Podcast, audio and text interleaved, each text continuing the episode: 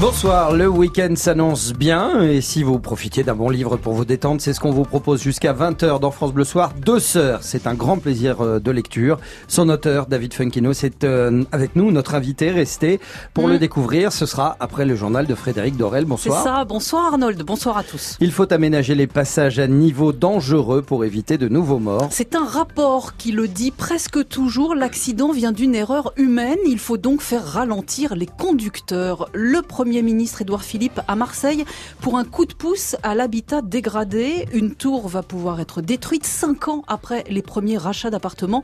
Et comme nous dira Jean-Laurent Bernard, c'est tout le problème de ces réhabilitations, les années qui s'écoulent entre le début et la fin de l'opération. Fraîcheur attendue, ce week-end, les viticulteurs protègent leurs vignes, nous irons en Bourgogne. On pense nettoyer sa maison et on la pollue encore plus. Un hors-série de 60 millions de consommateurs nous alerte sur les dangers des récurrents, désinfectants et autres sprays dépoussiérants. Arrêtez tout, nous dira Christelle Pangrazi qui a piloté l'étude pour le magazine. Un président de groupe à l'Assemblée peut-il faire voter un texte qui inclut la privatisation du nouvel employeur de sa femme? C'est la polémique Gilles Legendre, une histoire qui dérange même au sein des marcheurs. Il n'y aura pas de sélectionneur étranger à la tête du 15 de France. Les clubs amateurs de rugby ont dit non. Jérôme Val nous expliquera. Et puis vous recevez David Fonkino ce soir, Arnold. Oui, nous avons ce grand plaisir parce que deux sœurs. Bonsoir déjà, David. Bonsoir. Bonsoir. Excusez-moi. Moi, j'y vais sur ma lancée. Effectivement, un, un livre très très réussi. Qu'on ait une sœur ou pas, hein, d'ailleurs, euh, on peut se Oui, on dedans. peut le lire si on n'a pas Voilà. de sœur, mais c'est vrai que le livre est sorti il y a six semaines et il y a beaucoup de, il y a beaucoup de deux sœurs qui viennent me voir et qui me parlent de leur expérience de lecture. Eh ben voilà, vous en aurez euh, quelques quelques petites pistes. On va pas tout vous dire hein, sur ce roman. On se retrouve euh, pour en parler après le journal. France Bleu Soir. Arnold Derek, Frédéric Dorel. Un journal qui commence avec des pistes pour régler le problème des passages à niveau. 16 mois après l'accident de Millas dans lequel six collégiens sont morts, un rapport vient rappeler que la principale source d'erreur, ce sont les conducteurs. Dans 98% des cas, ce rapport conseille donc au gouvernement de faire baisser la vitesse avant un passage à niveau et d'installer même plus de radars. Raphaël Ebenstein. Une limitation de la vitesse de 20 km heure à 100 ou 150 mètres du passage à niveau, ce serait déjà une manière de réduire le risque d'accident, estime Laurence Gate. La députée voudrait que les exemples déjà existants soient rapidement généralisés. Il y a effectivement euh, des gestionnaires de voirie qui ont pu euh, baisser la vitesse euh, en amont d'un passage à niveau. On préconise de le faire de façon systématique, au moins pour les passages à niveau les plus sensibles. Et les statistiques semblent édifiantes. 72 000 automobilistes ont été flashés l'an dernier en excès de vitesse par les 38 radars expérimentaux qui sont installés près de certains passages à niveau. Et il y a d'autres comportements dangereux qu'il faut sanctionner, juge Laurence Gate. En milieu urbain, effectivement, où la vitesse est assez peu élevée, un radar de vitesse n'a pas réellement d'intérêt. Par contre, un radar de franchissement peut avoir un intérêt si on se rend compte que beaucoup de conducteurs ont un comportement inadapté. Le rapport propose en parallèle de durcir les sanctions lorsque les infractions sont constatées, jusqu'à 1500 euros d'amende, en cas de récidive, et possibilité de suspension du permis, des recommandations que le ministère des Transports devrait sans doute rapidement étudier. Raphaël Ebenstein pour France Bleu. Sa mère de 85 ans est morte de la grippe en janvier. Il réclame 100 000 euros à la maison de retraite. Parce qu'elle n'a pas été hospitalisée à Orléans, elle n'a été hospitalisée qu'au bout de trois semaines et qu'elle est morte deux jours après. Le fils considère qu'il y a faute de service. Par ailleurs, l'agence de santé dénombre dans cet établissement la mort de quatre résidents et de deux membres du personnel au cours de ce même mois de janvier. Édouard Philippe au chevet de l'habitat indigne, le Premier ministre s'est rendu à Marseille aujourd'hui. Avec 117 millions d'euros en poche pour rénover l'habitat dégradé. Illustration avec une tour de la cité Calisté dans les quartiers nord. Il a fallu cinq ans pour la vider de ses habitants et la désamianter. Mais en matière d'habitat indigne, Jean-Laurent Bernard, c'est toujours long et compliqué. Et même trop long et trop compliqué, Mm. d'où les impatiences soulignées par le Premier ministre, mais qui virent souvent à l'exaspération. Et pourtant, sur le papier, constater qu'un logement ou qu'un immeuble est insalubre, ce n'est pas compliqué. Alors pourquoi est-ce que c'est si long? Parce que euh, ceux qui ont la responsabilité ont tendance à se renvoyer la balle, à gagner du temps. Prenons un exemple. Vous avez Mm. un immeuble, une tour, visiblement insalubre. Il faut évidemment d'abord savoir qui est propriétaire. Si c'est un bailleur social type HLM, vous n'avez qu'un seul propriétaire. Mais si vous en avez plusieurs, voire des dizaines, c'est le début des Ouais. ennuis et de la longueur de temps. Première question, que fait-on? On rénove On rase, on démolit partiellement en fonction de la réponse. Deuxième question, a-t-on de l'argent et qui va payer? Troisième question, si on fait une rénovation en profondeur ou une destruction, Mhm. que fait-on des locataires? On va les reloger le temps des travaux, les faire déménager définitivement dans de nouveaux appartements. Bref, c'est en cascade. Oui. Si dans la chaîne des intervenants, vous avez de la mauvaise foi politique, mais ça Mm. n'existe pas, ça Par hasard. des budgets en berne ou des incompétences scandaleuses, ça en revanche ça existe, cela peut durer longtemps. Mais quand même, aujourd'hui, ce sont des dossiers mieux maîtrisés, non? On peut en douter. André Diligent, maire de Roubaix dans les années 80-90, disait qu'entre le jour où vous constatez qu'un immeuble est insalubre, Mm. qu'il faut y faire de gros travaux, et le jour où les locataires sont relogés dans Mhm. cet immeuble, il se passe 11 ans. Eh bien, visiblement, ça n'a pas changé. 11 ans. Merci Jean-Laurent Bernard. C'est un merci qui résonne particulièrement ce soir. Dernière seconde, dernière minute d'antenne hein, pour vous. Après 37 années à nous avoir fait profiter de votre talent euh, à Aix, Lille, Montpellier, Laval et Châteauroux où vous êtes passé. On pense à vous ce soir. Merci. Et on vous souhaite tous les bonheurs possibles. Encore merci pour tout ce que vous avez apporté et fait germer à France Bleu au sein de nos radios. On tâchera d'être digne de l'héritage. C'est une passion partagée, donc l'héritage se portera bien. Mmh. Voilà, le temps que tout le monde euh, reprenne euh, son Ses esprit, ses esprits. esprits. Mm. Sachez que la zone A rejoint la zone B en vacances ce soir, mais pas de problème de trafic. Bison futé et serein partout ce week-end. Un week-end qui promet d'être frais au niveau des températures. Oui, frais mais beau. Et le matin, forcément, ce beau temps amènera des gelées. En Bourgogne, notamment, les viticulteurs sont inquiets.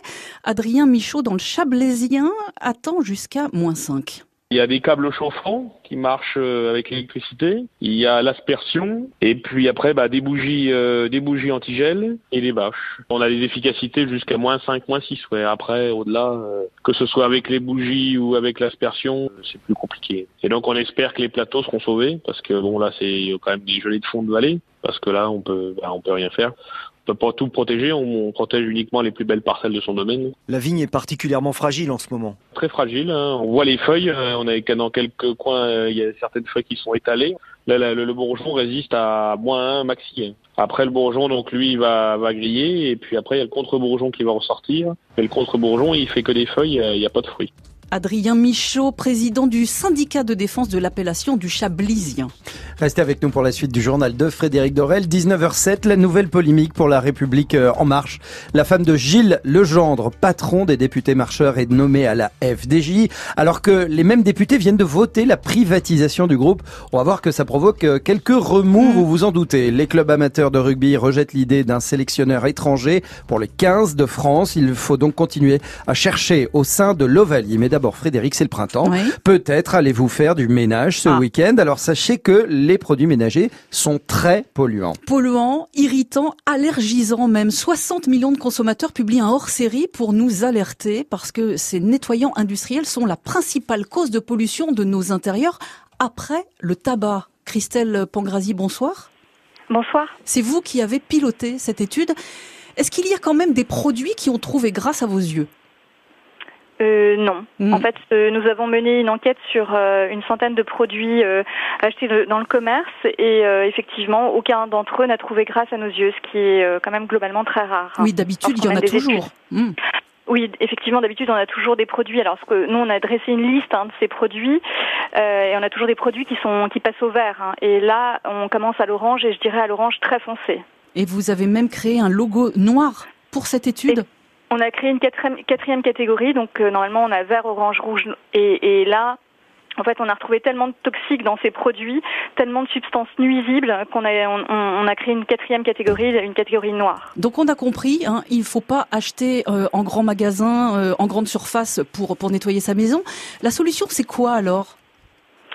Euh, la solution, bah, c'est de se, alors déjà c'est de les proscrire, hein, c'est d'aérer chez soi, euh, d'éviter toutes ces tous ces produits avec des substances euh, évidemment très nuisibles, et de se tourner vers des vers des produits plus naturels et plus vertueux. Donc voilà, le vinaigre blanc, le bicarbonate, donc les- c'est les solutions qu'on donne dans la deuxième partie du magazine pour éviter ces produits polluants. Savon noir avec une éponge, bicarbonate de soude, vinaigre blanc. Il faut pas hésiter là-dessus, ça fonctionne, ça marche. Bah, c'est des recettes de grand-mère, des recettes qui ont été euh, qui ont été prouvées, qui fonctionnent. La maison, en fait, on a tendance à penser ces dernières années que la maison, parce que les fabricants nous vendent ça, hein, euh, tue 99,9% des bactéries, etc. La maison n'est pas un hôpital. La maison n'a pas à être désinfectée. Les bactéries, euh, il y a des bactéries qui sont saines et les bactéries qui sont saines mangent les, les mauvaises bactéries. C'est un mmh. équilibre écologique.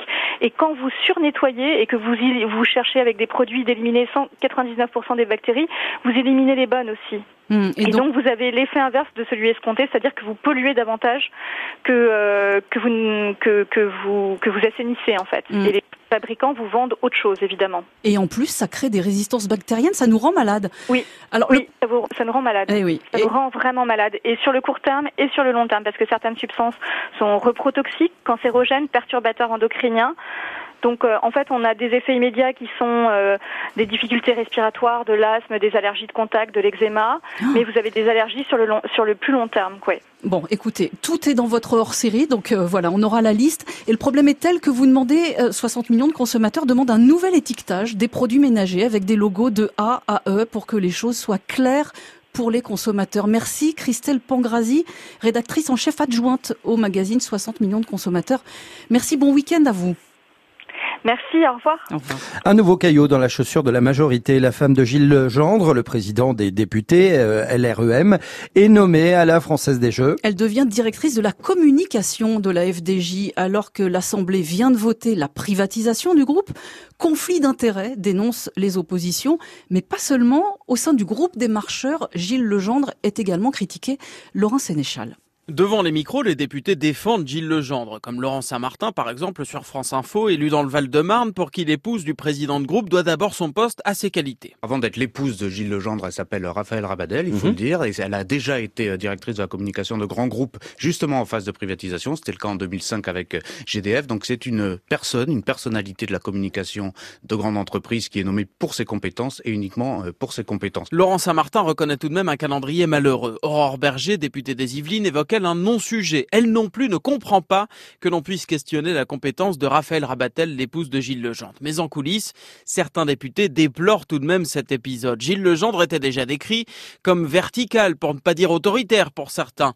Il défend une politique de droite alors que l'équilibre du groupe est au centre-gauche, affirme un ancien socialiste devenu marcheur. Un autre député de premier plan confirme Gilles Legendre est très contesté pour ses multiples sorties publiques inopportunes et n'est pas lucide sur la portée symbolique de sa situation actuelle. De toute façon, conclut-il, les décisions du groupe se font déjà par des canaux parallèles en lien avec l'exécutif. Cela continuera. Laurent Sénéchal à l'Assemblée pour France Bleu.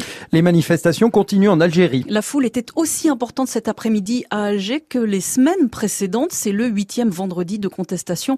Et les opposants au régime montrent bien que l'arrivée d'un président par intérim ne calme pas leur colère. Du sport à présent, il n'y aura pas de sélectionneur étranger pour le 15 de France. Les clubs amateurs ont dit non à 59% après la consultation inédite lancée par le président Bernard Laporte.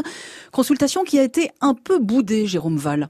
Un club sur deux seulement s'est exprimé, une faible participation, 51%, mais une majorité nette s'est dégagée contre la nomination d'un sélectionneur étranger. 59% n'en veulent pas. Bernard Laporte, le président de la fédération, avait pourtant contacté plusieurs candidats parmi les meilleurs au monde, avait-il répété il y a quelques jours. Warren Gatland et Joe Schmidt, les néo-zélandais, Eddie Jones, l'australien. Ce matin, Bernard Laporte s'est engagé à respecter ce choix de la base. Le successeur de la l'actuel sélectionneur sera donc français et les candidats sérieux ne sont pas pléthores. En haut de la liste, Fabien Galtier, dont le nom revient régulièrement pour endosser le costume. L'ancien capitaine des Bleus, plusieurs fois pressenti mais jamais appelé, est aujourd'hui sans club et donc le mieux placé pour prendre le flambeau. Le contrat de Jacques Brunel, actuellement en poste, court jusqu'en 2020, mais son successeur qui sera nommé avant l'été doit arriver après la Coupe du Monde au Japon pour mieux préparer le mondial de 2023 qui aura lieu en France. Jérôme Val pour France Bleu. Allez, pour terminer ce journal, l'actu musique de ce soir. Mm. Si vous ne l'avez jamais vu de dos, c'est le ah moment où jamais Bob Dylan est en concert à Paris. Au Grand Rex, jusqu'à demain soir, un prix Nobel de littérature fidèle à lui-même. Hier soir, pas un mot au public, tout au plus un sourire à la fin du concert avant de disparaître en coulisses.